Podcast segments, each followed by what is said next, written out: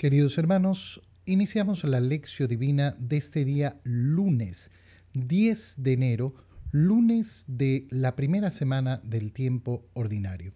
Por la señal de la Santa Cruz de nuestros enemigos, líbranos Señor Dios nuestro, en el nombre del Padre y del Hijo y del Espíritu Santo. Amén.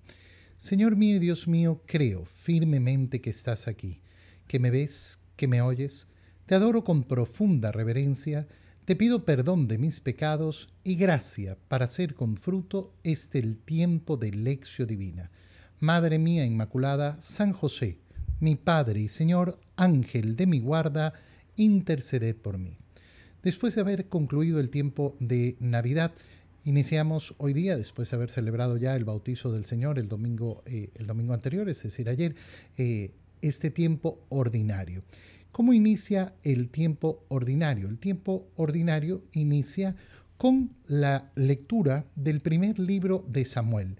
Leemos el capítulo 1, versículos 1 al 8.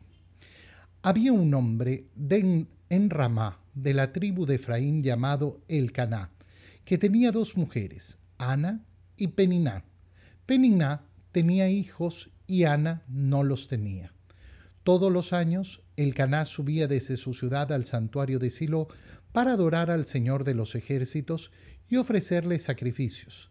Ahí vivían los dos hijos de Elí, Jofni y Pinjas, sacerdotes del Señor. Cuando ofrecía su sacrificio, el Caná daba a Peniná y a cada uno de sus hijos su parte, pero a Ana le daba una porción doble, porque la amaba con predilección aún cuando el Señor no le había concedido tener hijos. Peniná, su rival, se burlaba continuamente de ella a causa de su esterilidad, y esto sucedía año tras año. Cuando subían a la casa del Señor, Peniná la humillaba y mortificaba, y Ana se ponía a llorar y no quería comer. Una vez, el Caná le dijo, Ana, ¿Por qué lloras y no quieres comer? ¿Por qué está triste tu corazón? ¿Acaso no valgo yo para ti más que diez hijos? Palabra del Señor. Es verdaderamente bello y hermoso contemplar efectivamente esta eh, lectura del profeta, eh, del profeta Samuel, que en definitiva nos va a poner en orden, en orden el tema matrimonial de una manera tan sublime, de una manera tan bella. Tenemos la historia de ese hombre de la tribu de Efraín llamado Elcaná, que tiene dos mujeres. ¿Por qué tiene dos mujeres? Bueno, porque efectivamente en esa época se producía esta distinción eh, de que el hombre podía tener eh, más de una, eh, de una mujer, Ana y Peniná. Peniná tenía dos hijos, pero Ana no los tenía. Y todos los años el Caná sube a hacer una ofrenda. ¿Y qué recibe Ana? La burla, la burla de parte, eh, de, parte de Peniná. La burla, ¿por qué? Por no haberle dado a su hombre, a su esposo, hijos, por ser estéril. Bueno, ¿por qué esto se vuelve tan dramático? Se vuelve dramático porque efectivamente en el pueblo judío la gran promesa del Señor era la descendencia. Ahí donde no hay descendencia, ¿qué es lo que podemos asumir? Podemos asumir que efectivamente se ha producido eh, una no bendición del Señor, incluso una maldición del Señor. Pero eh, ese llanto de Ana es consolado por el Caná, su esposo, diciéndole, ¿acaso no valgo yo más que diez hijos? Si tienes mi corazón, si tienes mi vida, ¿acaso no valgo yo para ti más que diez hijos? Y por eso digo que esta lectura nos permite poner orden en el tema matrimonial. Fíjate bien, porque no son pocas, no son pocas las parejas que creen que lo más importante en el matrimonio son los hijos. Y de hecho tú lo preguntas, ¿A quién amas más? ¿A tu esposo o a tus hijos? ¿A tu esposa o a tus hijos? Y la respuesta lamentablemente es, ¡Ah! no, primero mis hijos. Primero mis hijos. Bueno, una persona que ha consolidado su corazón en esta jerarquía, en este orden, se equivoca y se equivoca profundamente. Profundamente. Hay una jerarquía, hay un orden en nuestro corazón. Tiene que existir un orden en nuestro corazón. De hecho, es la gran enseñanza que nos da Dios. ¿Cuál es la jerarquía que tiene que predominar? Amar a Dios sobre todas las cosas. Siempre es Dios primero. Dios sobre todas las cosas. Bueno, resulta que nos, eh, eh, nos topamos efectivamente que ese orden tiene que ir siguiendo eh, esa funcionalidad. Y cuando llegamos al momento del matrimonio y entender el matrimonio, tenemos que entender algo muy sencillo. Los hijos no son primero. Primero es el amor entre el hombre y la mujer. Primero es ese amor. Nosotros aquí en la parroquia justamente para el tiempo de Adviento, en los últimos días, en la preparación de la novena de Navidad, quisimos tocar este tema y contemplar el noviazgo de José y María y cómo de ese noviazgo se pasó al matrimonio. Y una vez que estaban casados, como nos dice San Lucas y como nos dice eh, Mateo, esa virgen desposada con un varón justo llamado José, a ella se le anuncia que va a ser la madre, pero porque es esposa ya. Y qué bonito fue en la novena de Navidad contemplar esto con los niños y cómo los niños lo tienen muy claro en su cabeza, que es primero ser novios y después ser esposos y después ser papás. Esa es la jerarquía. Esta es la jerarquía que tiene que existir en nuestro corazón.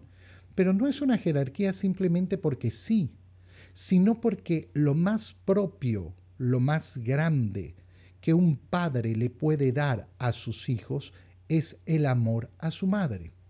Lo más grande que le puede dar una madre a sus hijos es el amor a su padre. De esta manera les estamos mostrando constantemente y diciéndoles constantemente quiénes son.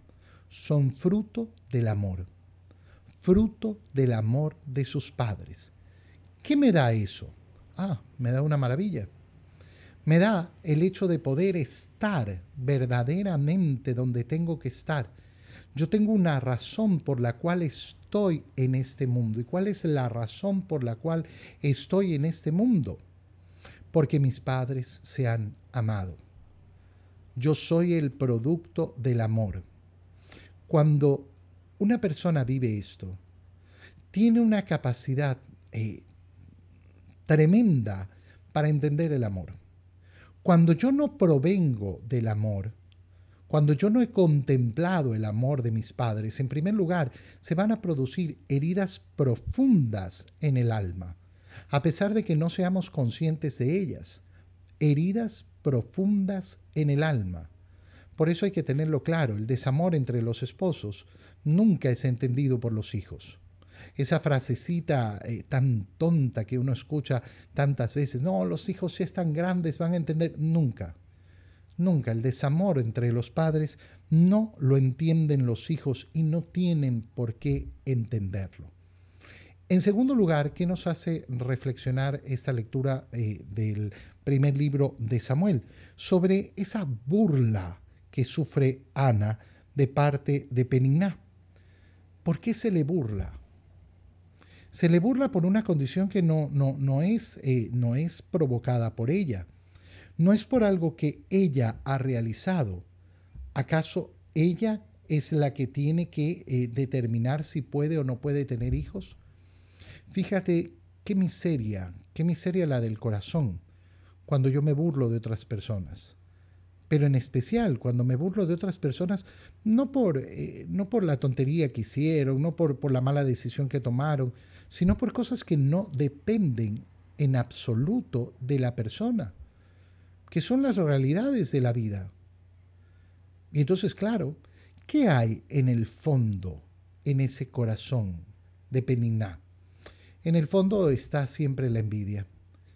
En el fondo, la burla es una manifestación de una envidia, eh, es una manifestación de un complejo de inferioridad, siempre Por eso aquellas personas que les gusta burlarse de otras personas tienen que considerar, considerar muy profundamente qué es lo que hay en su corazón verdaderamente. Ese sentimiento de superioridad normalmente es una máscara, un disfraz. Lo que hay es un profundo complejo. La no aceptación del otro. La no aceptación del otro como si el otro tuviera que ser determinado por mí. Qué bello es tener el corazón abierto para aceptar a los demás, para aceptarlos en su forma de ser, para aceptarlos con sus eh, eh, pequeñeces, pero para aceptarlos también con sus grandezas y alegrarnos con ellas. Aceptar al otro. Aceptar al otro es un proceso precioso de ese corazón que verdaderamente quiere caminar el camino del Señor. En el Evangelio leemos el Evangelio de San Marcos. Inicio del Evangelio de San Marcos, capítulo 1, versículos 14 al 20. Después de que arrestaron a Juan el Bautista, Jesús se fue a Galilea para predicar el Evangelio de Dios y decía, se ha cumplido el tiempo y el reino de Dios ya está cerca. Arrepiéntanse y crean en el Evangelio. Caminaba Jesús por la orilla del lago de Galilea cuando vio a Simón y a su hermano Andrés echando las redes en el lago, pues eran pescadores. Jesús les dijo, Síganme y haré de ustedes pescadores de hombres. Inmediatamente dejaron las redes y lo siguieron. Un poco más adelante vio a Santiago y a Juan, hijos de Zebedeo, que estaban en una barca remendando sus redes. Los llamó y ellos, dejando en la barca a su padre con los trabajadores, se fueron con Jesús. Palabra del Señor. Gloria a ti, Señor Jesús. Qué bonito es contemplar eh, el inicio del llamado. Vamos eh, en este tiempo ordinario, en este ciclo C, a ir leyendo poco a poco el Evangelio de San Marcos y estamos al inicio. Eh, ha pasado ya la escena del bautizo del, del, Señor e inicia su vida, su vida pública. ¿Cuándo inicia su vida pública? Después de haber sido bautizado, lo que celebramos el día de ayer, eh, y después de que Juan es arrestado. Juan el Bautista es arrestado y Jesús entonces decide ir a Galilea. ¿Para qué? La finalidad es una y una sola, predicar el Evangelio de Dios. ¿A qué se va a dedicar el Señor en su vida pública? A predicar el Evangelio a predicar el Evangelio. Qué bonito es preguntarnos a nosotros mismos, ¿y, yo? ¿Yo cómo lo predico? Porque recuerda que tú y yo somos cristianos, es decir, seguidores de Cristo. No podemos eludir en la imitación de Cristo, en ese seguimiento de Cristo, hacer lo mismo que Cristo ha hecho. Y eso que Cristo ha hecho, ¿qué es en primer lugar? predicar el Evangelio. Predicar el Evangelio. Y decía, se ha cumplido el tiempo y el reino de Dios ya está cerca. Arrepiéntanse y crean en el Evangelio. Crean en la buena nueva. Ha llegado el tiempo. ¿Cuándo es que ha llegado el tiempo? El tiempo es siempre hoy. El tiempo siempre es hoy. El tiempo para arrepentirme, el tiempo para acercarme al Señor, el tiempo para aceptar el Evangelio es siempre hoy, siempre hoy. Qué precioso y qué bonito es tener en nuestro, eh, en nuestro conocimiento, en nuestro deseo, eh, las ganas de esa conversión continua, permanente, permanente, permanente, siempre, siempre quiero esa conversión. Después de que nos muestra San Marcos cómo, eh, cómo, el Señor comienza a predicar el Evangelio en Galilea, nos muestra el llamado a los primeros discípulos. Y sabemos muy bien cómo ese llamado a los primeros discípulos es tan grande, tan, tan bello, tan hermoso, tan sublime. Caminaba Jesús por la orilla del lago de Galilea, nos ubicamos en ese lago de Galilea que tiene que ser para nosotros ese el lugar de encuentro con el Señor Oír lago de Galilea tiene que ser para nosotros el lugar donde caminaba el Señor y donde sale al encuentro de aquellos a los cuales quiere llamar. Y vio a Simón y a su hermano Andrés. Ahora, nosotros leyendo el Evangelio de San Marcos nos pudiéramos suponer que Jesús pasó, vio a dos ahí, y les dijo, ven, vengan. No. Eh, la lectura del Evangelio de San Juan que hemos eh, hecho justamente en los últimos días eh, del tiempo de Navidad nos ha mostrado, mm, nos ha mostrado cómo Andrés, el hermano de Simón, era un discípulo de Juan el Bautista. Lo mismo que Juan. Juan el evangelista, no Juan Bautista. Esos dos, Andrés y Juan, han escuchado a Juan el Bautista anunciar, este es el Cordero de Dios, y han seguido a Jesús. Y después se lo han presentado a Pedro, después se lo han presentado a Felipe, después se lo han presentado a Natanael. ¿Qué ha sucedido? Ya han conocido al Señor, el Señor ya los conoce, pero ahora viene ese llamado definitivo. No es, por tanto, un llamado que aparece de la nada, no es que el Señor caminando por el lago de Galilea los vio y, ustedes, vamos, ¿A dónde vamos? ¿Quién eres? No, ya hay, ya hay un conocimiento, ya saben. Pero ahora viene el último paso en el llamado. Ahora tienen que dejarlo todo y seguirme. Qué bonito es ver ese proceso. ¿Por qué? Porque ese es un proceso de relación. Es el modo como me voy relacionando poco a poco con el Señor. Me voy acercando hacia el Señor. Y en la medida que me voy acercando y en la medida que permito a mi corazón estar cerca del corazón de Jesús, es cuando voy a escuchar ese llamado profundo, ese llamado radical además. Jesús les dijo, síganme, síganme. Este es el llamado. El llamado para todos todo aquel que cree en Jesucristo tiene que seguir a Cristo. Lo tiene como modelo, lo tiene al frente, lo tiene que seguir. No puede ponerse delante de Él, no puede ponerse detrás, eh, de, lado de Él, a un lado, siempre detrás del Señor, siempre siguiendo sus huellas, siempre siguiendo sus pasos. Yo soy discípulo, no maestro. El maestro es el Señor, siempre siguiéndolo a Él. Qué bonito es entender que ese seguimiento, ¿qué me da? Me da la tranquilidad de saber que no voy a ir al abismo. ¿Qué es el cristianismo? El cristianismo es un camino seguro hacia el cielo. ¿Por qué? Porque es seguir los pasos de Cristo, seguir los pasos de Jesús. Si yo sigo los pasos de Jesús, no me voy a perder. No me voy a perder. Podré pecar, podré tener eh, eh, accidentes, podré cometer locuras y tonterías. Pero si me empeño en levantarme y volver a seguir los pasos de Jesús, no me voy a perder. No voy a caer en el abismo. Qué grande, qué hermoso, qué bello es tener este, eh, este deseo. Este gran deseo, esta gran connotación de saber que sí, en el Señor en el Señor es donde está la victoria. Síganme para qué? Para hacer de ustedes pescadores de hombres. Apostolado. Tener sed de almas para Dios. Sed de almas para Dios. Aprovecha en tu oración ahora y pregúntate. Pregúntate interna y profundamente. ¿Yo tengo sed de almas para Dios? Yo tengo el deseo de conquistar almas para Dios. Porque si esto me falta, entonces resulta que no estoy siguiendo al Señor y no estoy escuchando su llamado. Todos nosotros estamos llamados a ser pescadores de hombres, todos nosotros estamos llamados a dar testimonio de esa buena nueva del Evangelio que ha anunciado el Señor. Y anunciando el Evangelio, mostrar nuestro amor. ¿Qué es el apostolado? El apostolado es educar en el Evangelio. ¿Y qué es educar? Educar es enseñar lo que yo amo. Nadie enseña verdaderamente y por eso hay tan malos profesores. Nadie enseña verdaderamente lo que no ama.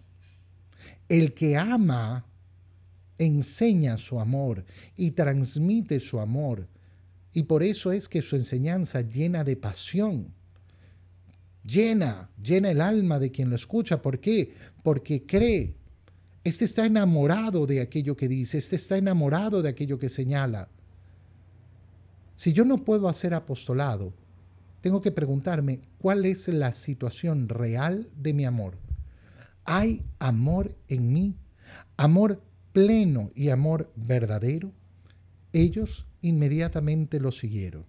Y después ve a Santiago y a Juan, los hijos de Zebedeo.